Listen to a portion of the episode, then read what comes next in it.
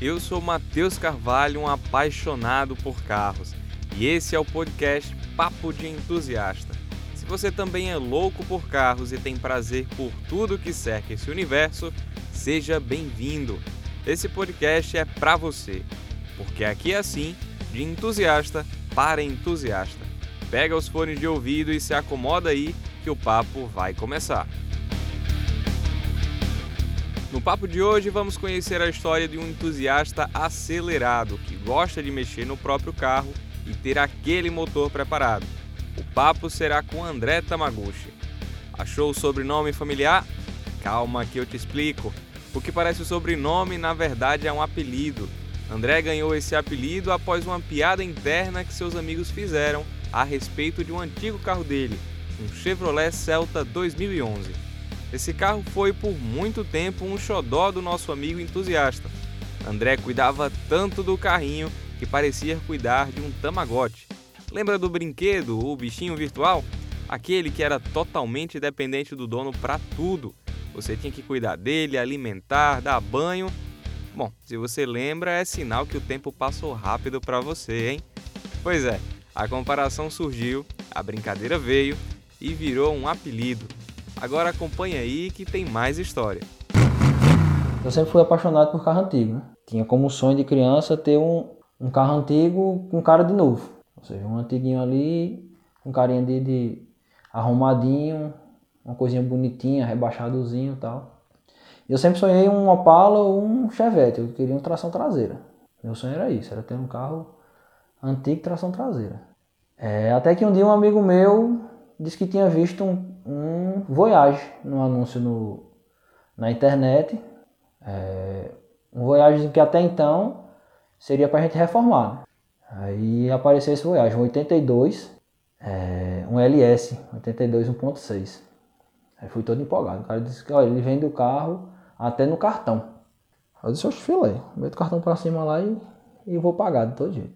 Aí pronto, fui. Quando cheguei lá, carro acabadíssimo lataria toda amassada, motor fumando, carburador entupido, o tanque do carro era, na, era no pé do passageiro. Aí beleza, comprei, era, era brincadeira que eu queria ali para me divertir. Comprei o carro, o cara disse que o carro tinha, tinha DUT, ou seja, eu ia conseguir transferir o carro. Comprei e tal. Quando eu cheguei com o carro em casa, fui atrás da documentação dele e eu vi que a documentação do carro não ia ser aquilo que, que o cara tinha vendido, tinha anunciado, né?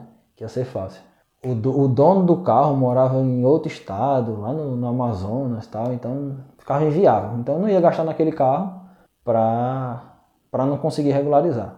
Então me veio na memória um Voyage, que era do padrinho de meu irmão, que quando eu era criança, eu ia para casa da avó de meu irmão, aqui em Petrolina. Era um Voyage azul, 95.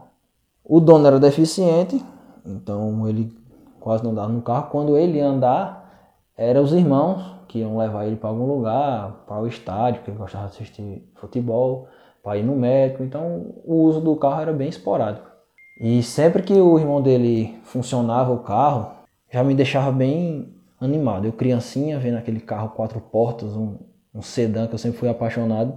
Então quando eu vi aquilo ali, para mim já era um, uma coisa bem, bem instigante. Quando apareceu esse Voyage 82 que eu vi que não ia dar certo, me apareceu, me veio na mente esse Voyage que eu tanto admirava na minha infância. Então eu pedi à minha mãe para falar com o irmão do, do proprietário, que o proprietário é falecido, e o carro ficou aproximadamente 10 anos na garagem. E aí peguei o carro. Pronto. Dali, dali começou a minha grande realização de sonho, né? De ter meu carro antigo. E minha ideia era deixar o Voyage o bebezinho do final de semana. Né? Era o carro do. Era o brinquedinho realmente de início eu não imaginava que eu ia chegar aonde eu cheguei hoje tão, digamos que rápido, né? Eu imaginava que o projeto seria muito mais longo. Esse chegar onde eu queria, que o Tamaguchi diz, é ter um Voyage 1995 com motor preparado e uma estética impecável, de chamar atenção por onde passa. Mas calma que muita água rolou até chegar nesse ponto. Acompanhe aí um pouco mais do início dessa história. Um dia, esteticamente o carro já estava como eu queria, até que um dia eu ganhei um kit turbo. Um grande amigo meu de São Paulo coroa já. Tinha uma Santana Quanto turbinada e quando ele soube que eu queria turbinar o, o Voyage, ele foi lá e me presenteou. Dizendo que não usava mais o kit turbo, tinha desmontado, e que queria ver meu carro andando com o kit dele. Aí foi lá e me presenteou. Só que quando o kit chegou, eu me deparei com a surpresa que ele tinha aproximadamente uns quase 10 anos que tinha desmontado o carro. Então as peças eram bem arcaicas. Né? O dosador de combustível era bem antigão. É, o coletor de escapamento do Santana Quanto não dava no Voyage. Algumas peças, tipo mangueira, estava ressecada, não dava para usar. Várias peças não dava para usar. Em resumo, do kit eu só fiquei com a turbina. Porém, foi o gatilho que eu precisava. Foi a, a empolgação que eu tinha, unido com aquela empolgação dele de ver o meu carro turbo com o presente que ele tinha me dado. E aí eu queria, porque eu queria montar, porém não tinha dinheiro. Até que um dia eu me, me deparei com um mecânico amigo meu, que ele me, me deu outro gatilho, que era... Eu não tinha mais o outro carro, estava apenas com o Voyage em casa. E ele me deu o apoio de me emprestar o carro dele, mais algumas ferramentas, para poder iniciar meu projeto de turbinar. E aí consegui coletor com outro amigo meu, fui conseguindo as peças que precisava para montar o carro. E aí comecei. É, a princípio, turbo carburado, ou seja, fiz em casa mesmo. Toda a parte de, de da mecânica, linha de combustível, adaptação do cárter, tudo em casa. Chegava do trabalho, fazia o corujão na madrugada para montar esse carro até que concluiu-se o projeto e fui para a primeira competição de arrancada com ele. Turbo, né? Já tinha participado de competição com ele aspirado. E aí foi terminando o carro e indo para a competição. Foi o primeiro lugar, a primeira vez que ele tirou o primeiro lugar né, na categoria turbo. O carro ficou extremamente satisfatório, muito bom, todo lisinho. Por mais que fosse carburado, mas o carro ficou bem legal. Porém, radiador entupido, pé demais, temperatura subiu, canaleta dos pistões quebraram. Foi a primeira quebra do carro. E aí eu fiquei no dilema, né? Tenho que fazer o motor do carro, Porém, eu não quero fazer original de novo, porque eu sabia que o risco de quebra era grande. Aí começa o dilema de todo entusiasta que começa a preparar o motor do seu carro para buscar mais potência. O projeto nunca acaba. É aquele famoso Jaque. Já que quebrou, por que não melhorar? Já que estou com o carro na oficina, por que não fazer mais coisas? E aí, amigo e amiga entusiasta, isso é um caminho sem volta e sem fim. Nosso entusiasta Tamaguchi teve diversos problemas e jaques. O motor bateu a primeira vez e ficou na oficina de 2017 até 2021 e passei por vários problemas de peças, de escolhas. O carro tive problema com cabeçote, tive problema com com montagem, tive problema com a injeção eletrônica também, a primeira que eu tinha comprado, com a elétrica do carro, que eu fui refazer todinha do zero. O motor inicialmente foi aberto quatro vezes, entre funcionar e não funcionar, problemas encontrados e não encontrados, até chegar no, na última quebra, que foi no começo de 2019, que foi o grande divisor de águas. Por quê? Porque a princípio eu tinha a ideia de que eu queria meu carro o mais forte da cidade. Eu queria o carro 2.1 com a pressão que viesse de, de turbina. E esse foi meu grande erro. E nessa última quebra foi, foi o divisor de água por conta disso. Foi, que, foi quando eu amadureci bastante minha forma de pensar de como eu queria meu carro. Para que, que eu queria meu carro. Eu passei por uma situação bem chata. Eu fui pisar no meu carro, fui fazer um teste com ele. E aí a pressão do turbo subiu, pressão que estava ajustada para 0,9, o carro deu 2,2 de pressão e aí eu quebrei de novo o carro. E aí aquilo ali me deu um, um, um estralo na cabeça. Para que que eu estava fazendo meu carro? Se era para alimentar meu ego e andar na oficina quebrando constantemente, ou se era apenas para me satisfazer e me deixar feliz, né? Porque do jeito que tava não tava legal. Eu queria o carro forte, tava pisando, metia pressão para cima e vivia em oficina quebrando. E aí eu decidi que não era mais para isso que eu queria o carro. Eu não queria o carro para ser o melhor.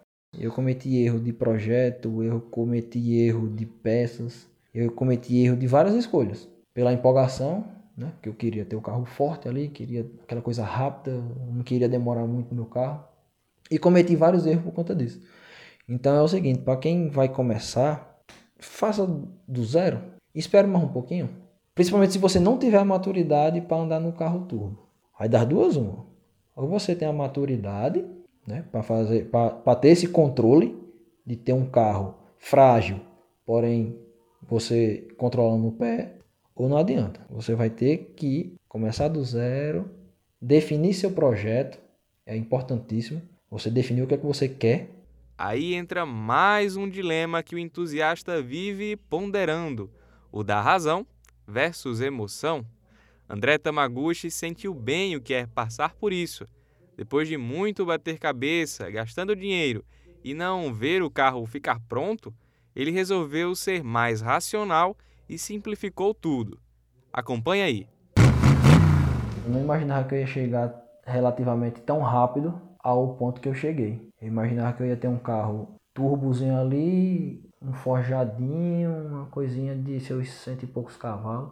Mas hoje eu tenho um carro 2.1, pistão virabrequim e biela forjado, com o-ring no bloco, uma coisa que me permite pelo menos seus 5, 6 kg de pressão sem quebra, que a junta não aguentava. Eu tenho uma injeção eletrônica. Quando eu montei ele turbo carburado, eu nunca imaginei que, que alcançaria uma injeção eletrônica. Um FT, na verdade, para mim era, era uma coisa bem longe de, de ser alcançada. Tem um, um blocante na caixa para meter potência nas, nas duas rodas. E não para por aí, né? O projeto turbo nunca para, a gente sempre tem, a gente nunca está satisfeito. Porém, não para em relação à potência, porque para potência, para mim, eu acho que já está o suficiente. Primeiro que minha caixa não aguenta, eu estou usando a caixa original do carro, primeiro ela não aguenta, e segundo que o carro já está extremamente satisfatório. Eu estimo que meu carro esteja com seus 250 cavalos. Hoje, com o carro pronto e sem quebras, Tamaguchi pode desfrutar dos prazeres de ter um carro preparado. Para o entusiasta, esse é o maior triunfo, a realização na garagem e poder sair para dar uma volta, sentir o carro, a aceleração, a dinâmica, o som do motor. Isso é ímpar e indescritível. Só quem é entusiasta entende. É aquela sensação que só quem tem carro turbo realmente sabe. Porque a gente é bastante julgado pelo fato do tanto que a gente gasta, né? Você tem coragem de gastar tanto no seu carro turbo que não sei o que, podia estar gastando com outra coisa. E para quem não conhece, realmente não entende. Até eu mesmo não imaginava. No começo eu, eu, eu parava e dizia, nunca que eu vou gastar isso nesse carro. É dinheiro demais. E fui gastando, fui gastando, fui gastando. E quando eu, toda vez que o carro ficava pronto, de alguma quebra, eu gastava, ficava triste, desmotivado, aquela coisa ali, é, torcendo o bolso para passar aí as moedas. E eu disse, rapaz, será que é isso mesmo que eu vou fazer? Mas o sonho falava mais alto toda vez que ele saía da oficina que andava, eu tinha minha resposta para aquilo que eu ficava pensando se valia a pena. Porque quando você anda no carro turbo, você sabe que, que valeu a pena cada centavo, porque é uma sensação sem igual. O carro chama bastante atenção e quem conhece um pouco do carro já sabe que ele é que ele tem um, uma maldadezinha debaixo do capô, né? Porque a turbina dele é, é, assobia bem, bem nítido o barulho da turbina. Então só o carro tá desfilando ali, você já escuta o o assovio dela. Então, quem entende um pouquinho de carro já sabe que, que tem alguma coisa. Então a galera fica instigada, fica muito empolgada ali quando vê. Então, é, eu já passei pelo, pelos, dois, pelos dois lados da moeda. O lado de quem tem carro turbo e o lado de quem sonhava em ter e admirava os projetos de carro turbo. Então eu sei o quanto é, é, é, é legal você ver um carro turbo passando e eu, quando não tinha, é, quando eu tinha um, um, um Celta, né, 1.0 um manco, eu, a coisa mais interessante que eu achava era ver um carro forte passando e eu fazia questão de chamar a atenção dele de alguma forma para fazer ele me retribuir. Porque eu queria ver aquele carro esticando, dando a cantada de pneu, esticando tudo que tinha na cidade da gente. Até hoje ainda é um pouco escasso, carro preparado, e antigamente era muito mais. Então você vê um carro mexido aqui, meu Deus do céu, é uma coisa mais rara do mundo. Então quando eu via, pronto, aquilo ali era, era brilho para os olhos. E hoje eu tô do outro lado da moeda. Eu sou aquele cara que tem um carro forte. E que eu vejo muita gente que sonha, né? E às vezes até nem sonha, mas admira. E eu vejo os caras pedindo para dar uma pisada, para ver o carro pisando, que dá um sorriso quando escuta a turbina enchendo, entendeu? Dou uma pisada em alguma avenida assim, eu vejo o cara a 100 metros, olhando para trás assim, dando aquele, aquele sorriso de admiração que viu um carro forte passando. Então é muito gostoso, tanto por ver isso e tanto por saber que eu consegui alcançar, né? Que hoje eu estou do outro lado e eu consigo sentir o prazer e dar esse prazer também de quem, de quem curte. Quando você chega num canto que você aperta o three step lá, que ele dá os pipocos, meu Deus do céu. Eita, que o nosso podcast deve estar tá atiçando o desejo adormecido de muitos entusiastas por aí. Bacana a história do Tamaguchi, né? Do carro quase de sucata até a reviravolta de um belo achado de garagem que se tornou o brinquedão de fim de semana. É isso aí. Pegou as dicas? Quem sabe a próxima história desse podcast não é a sua.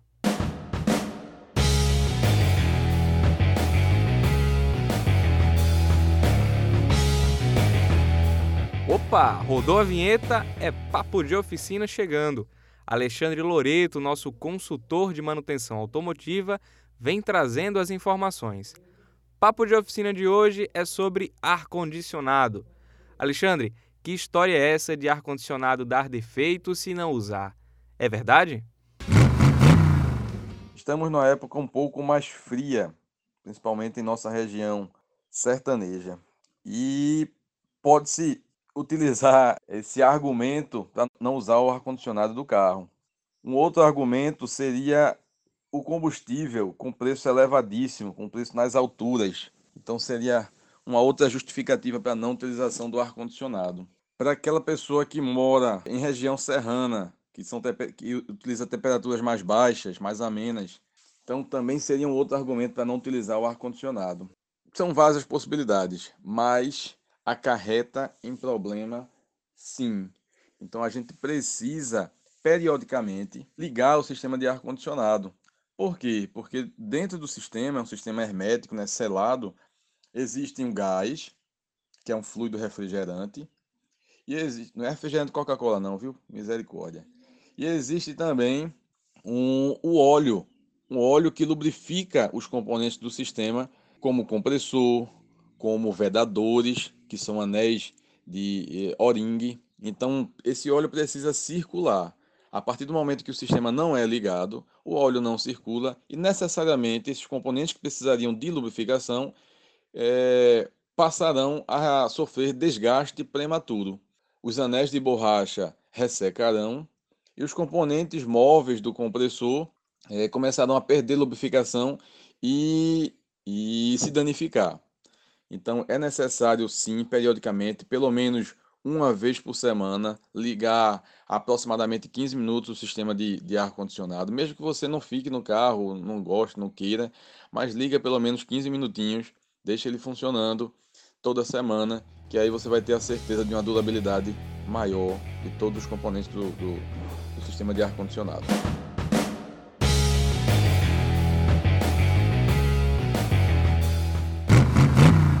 Verdade esclarecida, então assim chegamos ao fim do nosso Papo de Entusiasta, o podcast feito para você, um apaixonado por carros assim como eu, porque aqui é assim, de entusiasta para entusiasta. Até a próxima!